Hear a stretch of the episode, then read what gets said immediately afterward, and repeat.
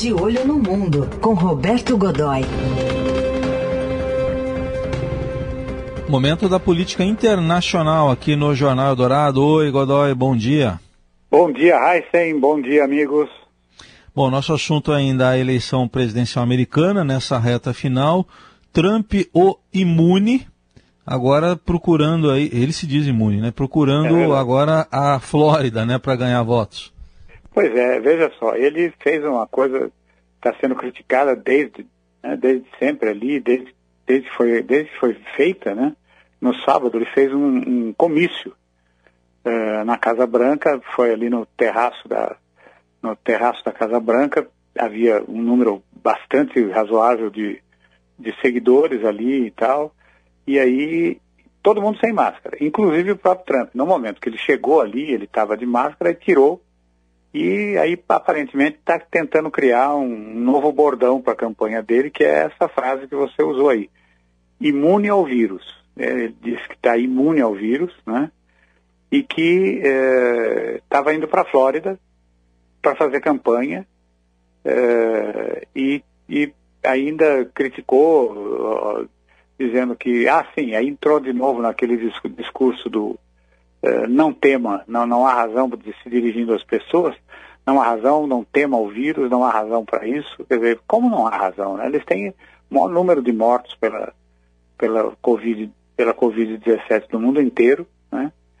Uh, tem uma população com milhões de pessoas uh, contaminadas, infectadas pelo vírus, pelo coronavírus, e aí ele vem com essa conversa de que não é preciso temer. Quer dizer, como não é preciso temer? Sabe, não, não, não isso é negação da realidade. Isso acontece com gente que tem problemas mentais, né? É uma negação da realidade é, total. Por que, que ele está tão focado na Flórida? Tradicionalmente, Heisen, o candidato, a, o candidato americano, a eleição americana presidencial, que ganha na Flórida, ganha no resto do país. É, ele está indo hoje para uma cidadezinha, uma cidade chamada Sanford, que tem é, uma comunidade de cubanos e venezuelanos que são apoiadores dos republicanos. Eles é, não, enfim, são de oposição aos democratas, porque os democratas mantêm também, historicamente, uma política de aproximação com o, com o regime cubano e de, de distensão e de aproximação com o regime cubano e de negociação, de uma saída negociada para a crise, interminável crise venezuelana. Eles são esses grupos eh, de imigrantes venezuelanos e cubanos, alguns deles já descendentes, até em terceira geração, eles são, são apoiadores do, do eh, apoiadores do governo, da oposição nos seus países. Então, apoiam também Trump. E ele está indo lá correndo para ver se consegue passar o chapéu dos votos para conseguir alguma coisa importante ali. O, o, o, fato relevante aí nessa coisa é também ainda uma frase do, do Trump nesse comício do sábado, né? Essa é, é que ele diz: Eu venci esse horrível vírus da China. Eu me sinto fantástico, melhor do que há 20 anos. Então, peraí, ele teve coronavírus ou caiu na fonte da juventude? A gente não dá, não, não, não tem uma, não está muito clara o que, é que ele quer dizer com isso e tal. O corpo médico da Casa Branca disse que ele testou negativo e que é, não há propagação.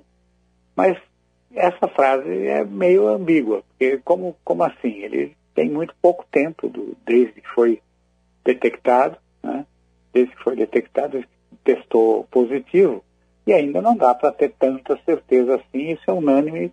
É, ontem, é, ontem à noite, uh, infectologistas do mundo inteiro, inclusive aqui do Brasil, alertavam para isso. Quer dizer, não dá para saber exatamente. Quer dizer, um teste nesse momento pode dar tanto falso positivo, quer dizer, falso positivo é mais difícil porque ele já teve.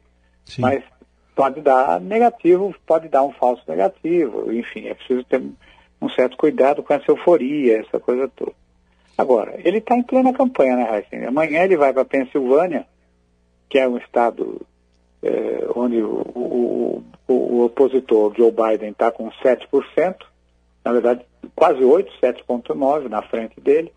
E na quarta-feira vai para o Iowa, que é um estado pequeno, mas tradicionalmente, é, tradicionalmente é, republicano, aonde pela primeira vez um candidato democrata, o candidato democrata está levemente na frente, 1,1%, mas está na frente. E ele, portanto, não vai abrir mão. É um estado tão conservador, rapaz, mas tão uhum. conservador, eu estive lá e fui, eh, fui visitar, eh, fui lá dentro da minha área de especialidade, que era a área de defesa, tecnologia militar, essa coisa toda. E aí fui visitar um silo, um daqueles abrigos subterrâneos de mísseis intercontinentais eh, nucleares. Uhum. A área, que era mais ou menos equivalente a uns quatro alqueires, alguma coisa assim, havia sido doada para o governo é, pelo fazendeiro. E aí ele me contou dizendo o seguinte, olha, eu quando soube que o governo pretendia instalar uma base aqui, eu não esperei que o governo escolhesse a área. Eu fui lá e me e ofereci a minha. Mas o senhor, é, o meu argumento com ele foi, mas o senhor acaba, quando fez isso, o senhor se transformou num alvo. Se houver uma guerra nuclear, os silos serão os primeiros alvos de um, de um ataque. Ele falou, pois eu cederia o dobro da área que eu cedi para mais filhos, porque essa é a minha pátria, é América, é assim, é na América uhum. a gente faz assim. E aí você andava por aquelas cidadezinhas agrícolas, aquela coisa toda, todas elas com aquele espírito cívico fortíssimo, muito conservador, bandeiras hasteadas o tempo todo, aquela... então, rapaz, é, a situação não é brincadeira lá não. Um, perder de 1% lá é goleada, então. É goleada, rapaz, é goleada. goleada. É. Você tem toda a razão. É. Mas e agora a, essa. Diga. A, a, Flórida é que tende a ser o local mais decisivo, como ocorreu em outras eleições mesmo, né? Ah, sem dúvida. Porque, entre outras coisas, a gente tem que lembrar que a eleição americana ela é virtualmente indireta. Né? Quer dizer, quem elege, em análise, em, em resumo, quem elege o presidente são os delegados que são escolhidos depois da votação popular na proporção dos votos. Né? Mas são 538 sujeitos, quem pegar 270, levar 270 está eleito. E a Flórida tem um dos maiores colégios eleitorais, ela tem, é, ela tem é, nove, ela, é, na verdade, ela, ela tem 29 delegados. Né? E, então, é, você tem que, além do voto popular, tem que ser, a massa de votos populares tem que ser grande, também tem que ali passa a mão na cabeça desses delegados que, veja, não são eleitos agora. Primeiro você, primeiro tem o voto popular, aí então eles são eleitos logo depois. E tem oito dias para, tem oito dias, não, oito dias depois, eles entregam seus votos pessoalmente em Washington. Né? Tem, essa, tem, tem esse ritual a ser cumprido. Né? O Biden está com quatro pontos percentuais e meio de vantagem sobre o, sobre o, o Trump na Flórida e, é, segundo uma pesquisa divulgada ainda agora, aqui na nossa madrugada, é, na média nacional ele está 10 pontos e meio na frente. Isso está estimulando esse negacionismo da, da, da, da importância do, da, da, pandemia. Por quê? Porque o, os democratas perceberam que é por aí que está o caminho do ouro e, portanto, estão tentando transformar a eleição, Heisen, num, num, numa espécie de, de, de, de, plebiscito, né? uma espécie de, de consulta pública a respeito, um julgamento público, né? É, a respeito do comportamento do governo em relação uhum. ao, à pandemia que está matando gente pra caramba nos é. Estados Unidos. Né? É, foi o tema até do debate entre os candidatos a vice, né? Agora, o, o, o debate de quinta, esse de quinta não, o do dia 15, é quinta-feira, realmente quinta não, não vai ocorrer mesmo, né, esse debate? Ah, não, esse, esse caiu fora. E ainda há dúvida sobre se haverá o do dia 29.